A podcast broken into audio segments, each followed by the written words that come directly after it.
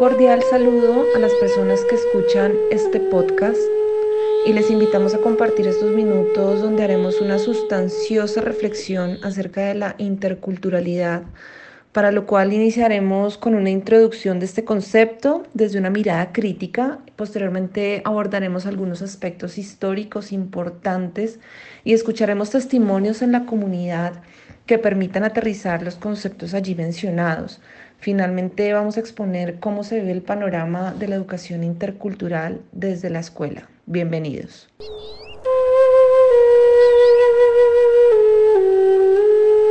Para hablar de interculturalidad, citaremos en primera medida a Catherine Walsh, quien tiene una larga trayectoria acompañando los procesos de los movimientos indígenas y afrodescendientes. Ella es profesora y directora del doctorado de Estudios Culturales Latinoamericanos de la Universidad Andina Simón Bolívar en Ecuador y tuvimos la oportunidad de acercarnos a una de sus publicaciones donde referencia que a partir de los 90 se presenta en Latinoamérica una mirada a la diversidad étnico-cultural que muestra la necesidad de abrir espacios donde se reconozca un escenario jurídico y se hable de la problemática presentada frente a la exclusión, la importancia de la participación de la sociedad en el empoderamiento de los procesos inclusivos. Es así como ella menciona tres perspectivas a comprender, las cuales vamos a, a, dialogar, a, hablar, a analizar de manera muy, muy concreta. La primera de ellas es nominada como relacional y hace referencia básicamente al intercambio y el contacto con otras culturas, las cuales se pueden presentar en condiciones de igualdad o desigualdad. La segunda perspectiva que nos muestra habla de la funcionalidad, citando al filósofo Fidel Tubino, quien enmarca el posicionamiento de la diversidad cultural por medio del análisis y el diálogo. Y finalmente, ella cita una tercera perspectiva crítica que es muy importante, que como su nombre lo dice, busca un análisis más profundo y centrado en la realidad histórica de desigualdad trazada por sucesos muy relevantes y que le apunta a la raíz de la problemática poniendo en el escenario la importancia de la participación y el interés de la sociedad desde una perspectiva sistémica y actitudinal. Cabe aclarar que según Catherine Walsh, esta tercera perspectiva no existe eh, porque demanda un compromiso que no solamente va desde las comunidades, sino también del sistema, y este se debe reformular de manera progresiva, pero a la vez contundente, y, debe orientarse a las condiciones en que aún se encuentran latentes las prácticas de desigualdad, de exclusión y estigmatización. Entonces es así como podemos ver una perspectiva un poco más amplia de lo que es la interculturalidad.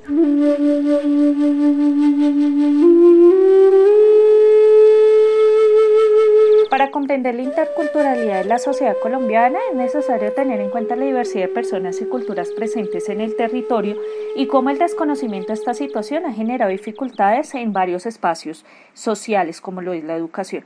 Entonces el punto de partida va a ser la Constitución Política de 1991, donde se reconoce la diversidad étnica y cultural del país y está brindando autonomía para crear modelos educativos propios de cada comunidad. De allí pasamos a la Ley 70 de 1993 donde se reconoce a las comunidades negras y formula unos mecanismos para la protección de la identidad de estos pueblos, buscando la igualdad y las oportunidades equitativas en la sociedad. La ley 649 del 2001, que va a establecer la circunscripción nacional especial para asegurar la participación en el legislativo de los grupos y minorías étnicas, entre ellos las comunidades negras e indígenas. De allí pasamos a la ley 725 del 2001, que genera a nivel nacional el Día de la Afrocolombianidad, el 21 de mayo, como un homenaje a la abolición de la esclavitud en Colombia, que ocurrió el 21 de mayo de 1851, y este día es una forma de recuperar la memoria histórica. La Ley 1381 del 2010 nos habla sobre esa normativa, sobre el fomento, uso y preservación de las lenguas de grupos étnicos que garantizan sus derechos y el uso de las mismas por sus hablantes. Entre ellos lo más importante es que se debe conservar los nombres propios que muchas veces fueron tomados de otra manera por la occidentalidad. El decreto 4181 del 2007 se crea la Comisión Intersectorial para el Avance de la Población Raizal, buscando su participación activa en la economía. La Ley 1516 del 2012, que es la Convención sobre la Protección y Promoción de la Diversidad de Expresiones Culturales en todas las comunidades étnicas. Y esto nos lleva a hablar ya de la parte educativa, de que la ley 115.994 va a definir el marco importante porque destaca que la educación cumple un papel fundamental para satisfacer las necesidades de la sociedad y en su artículo 55 al 58 nos habla de la etnoeducación y la formación de etnoeducadores, teniendo en cuenta que son personas del territorio que van a volver a su territorio. De ahí vamos a pasar al decreto 804 de 1995, que establece que la educación para los grupos étnicos busca mantener y fortalecer la cultura creando lazos sociales, además de que establece unas políticas de formación de las personas que se dedicarán a los procesos de enseñanza en las comunidades respectivas y finalmente el decreto 1122 del 98, que es el que nos crea la Cátedra de Estudios Afrocolombianos como un conjunto de temas, problemáticas y actividades relativos a la cultura propia negra y que deben ser abordados de manera transversal por las áreas del currículo.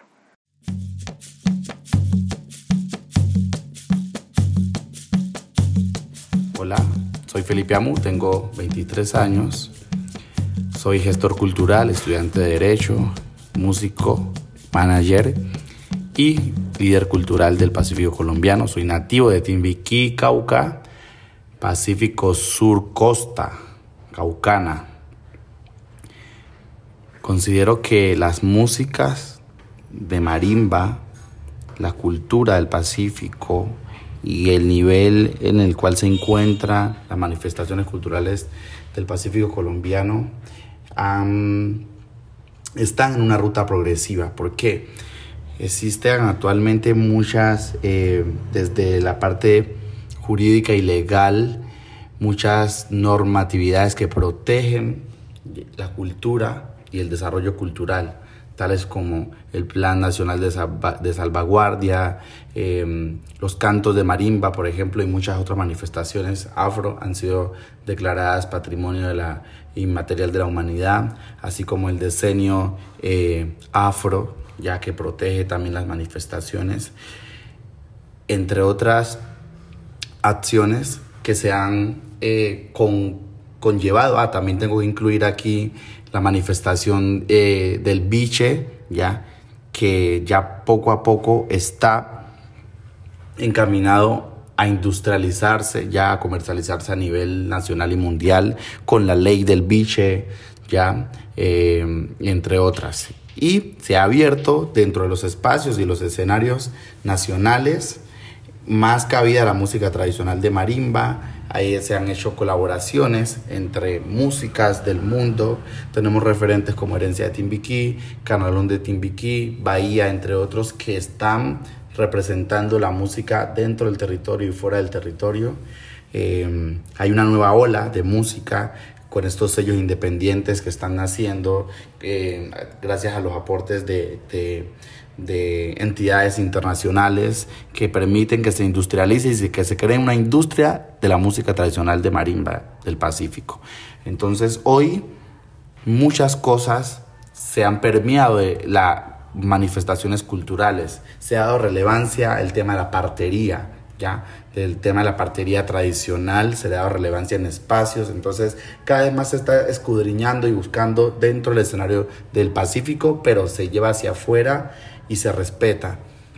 Entonces yo considero que es importante eh, reconocer que el Pacífico está yendo en progreso. Ahora la ruta que tenemos nosotros y el compromiso como músicos, eh, cantoras, eh, bailarines, gestores, sabedores, cuenteros, es lograr crear que esas organizaciones de base que ya tenemos, porque además también debo resaltar aquí las organizaciones de base que existen dentro del Pacífico y, entre, y, en otras partes que...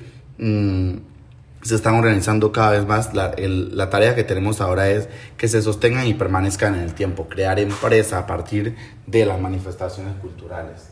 Entonces, eh, yo como artista, como líder cultural del proceso de la Fundación Escuela Canalón de Timbiquí, eh, que es, ha sido uno de los procesos más significativos y representativos de lo que se llama hacer semillero de relevo generacional de la música tradicional de marimba, así como también eh, testigo del proceso de relevo generacional a través de una agrupación musical que se llama De Mari Río y que nació de la fundación y hoy es un grupo profesional, doy cuenta de que sí existen ya unas formas en las que se reconoce que la música del Pacífico y todas las, las, manifestaciones del Pacífico han avanzado. ¿Y por qué han avanzado? Porque hay unos que entendemos y que luchamos y que tomamos referencia de que cada vez más debe dignificarse nuestras manifestaciones culturales, debe dignificarse la población afro.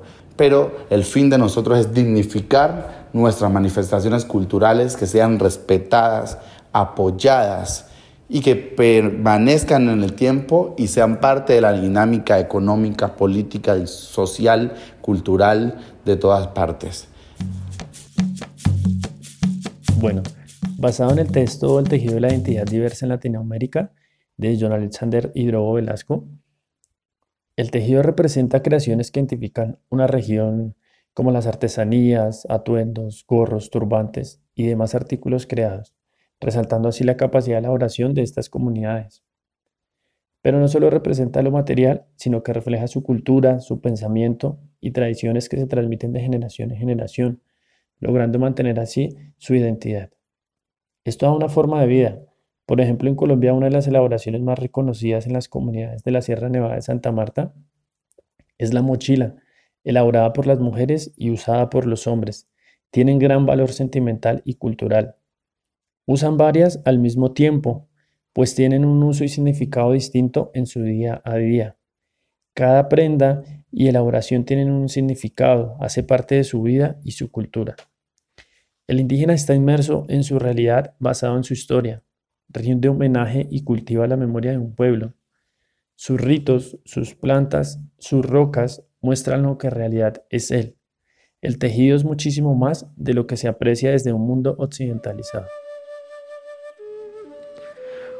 podríamos ver la interculturalidad como un trueque de saberes. Es participar en la relacionalidad del universo y cada cultura desarrolla una forma de estar en el mundo. Por eso debemos pensar en la cultura como un diálogo permanente de saberes ancestrales, un reconocimiento del conocimiento del otro.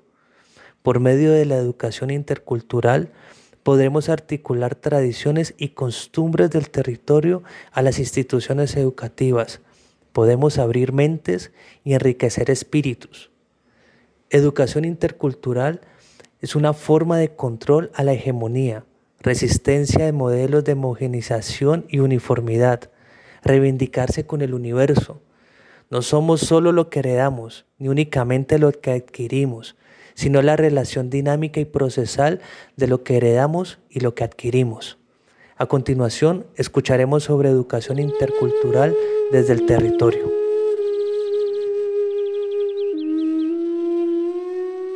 Bueno, profe, mi nombre es eh, Giovanni Cando, soy el coordinador de cultura del municipio de Córdoba, en Nariño. Eh, en cuanto a la pregunta que me realiza, pues eh, el tema de la educación eh, pues acá en Córdoba hay algunas veredas o instituciones donde aún se maneja el tema de los profesores etnoeducadores, pues donde con ellos se trata de, conservar el tema de las, de las tradiciones que, que tenemos acá como resguardo, porque sí en Córdoba también es un resguardo indígena, por lo cual se denomina el resguardo indígena de males, como, como, se, como se lo llama. Entonces, eh, sí se trata de conservar algunas cosas, sé que eh, los profesores eh, tienen algunas materias donde, donde ellos educan a los niños en la parte de, las tradiciones que, que, se manejan acá, el tema de fiestas, el tema de la parte de medicina tradicional, cositas por ahí, pero igual pues sé que falta mucho por fortalecer. Sé que ejemplo que en el, en el pueblito, ya acá en Córdoba, en la institución, en el colegio de, del municipio no, no se manejan esos temas. Más bien esos temas se manejan en la, en la parte rural, donde, donde los profesores se interesan por, este, por esos temas. Quería agregar algo, acá en el municipio también, o en, el, en la parte de resguardo, como lo denominamos, nosotros conservamos una danza tradicional que es los danzantes de males también. Es una danza que tiene muchos años de historia. Eh, de mi parte como coordinador de cultura, en esta oportunidad o en esta administración lo que hicimos fue buscar recursos para empezar el tema de declaración patrimonial, ya que pues es una, es una danza ancestral donde pues ellos eh, nos han representado muy bien a nivel mundial se podría decir porque ellos han viajado a otros países, a nivel nacional también han estado presentes, pero pues no tenían ese reconocimiento y lo que se trata con ello es que se, se mantenga y se salvaguarde esa danza ancestral que es muy importante para nosotros.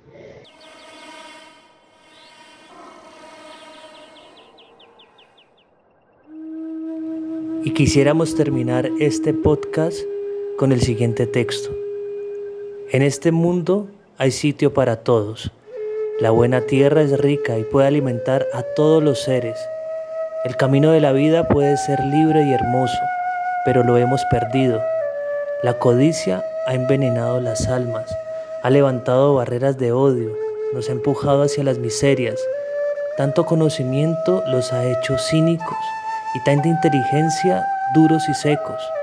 Piensan demasiado y sienten muy poco. Más que máquinas necesitan más humanidad, más que inteligencia, bondad y dulzura. Sin estas cualidades la vida será violenta y se perderá todo. Ustedes los hombres tienen el poder, el poder de crear felicidad, el poder de hacer de esta vida libre y hermosa y convertirla en una maravillosa aventura.